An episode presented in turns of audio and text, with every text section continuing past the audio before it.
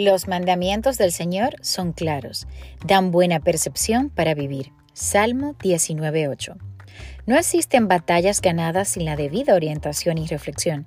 La persona que actúa con sabiduría aprende de los errores, de los fracasos e incluso, sobre todo, de las victorias. No cesa de aprender, siempre consulta a Dios y sigue su dirección. Por eso hoy yo quiero invitarte a que inicie tus actividades depositando toda tu confianza en el Señor Jesús. Ten presente que la obediencia a su palabra es la garantía para una vida plena y por eso es la que le da sentido de realización al ser humano. ¡Wow! Poderosa palabra del día de hoy para que reflexionemos en la dirección que vamos a tomar y en quién ponemos nuestra confianza.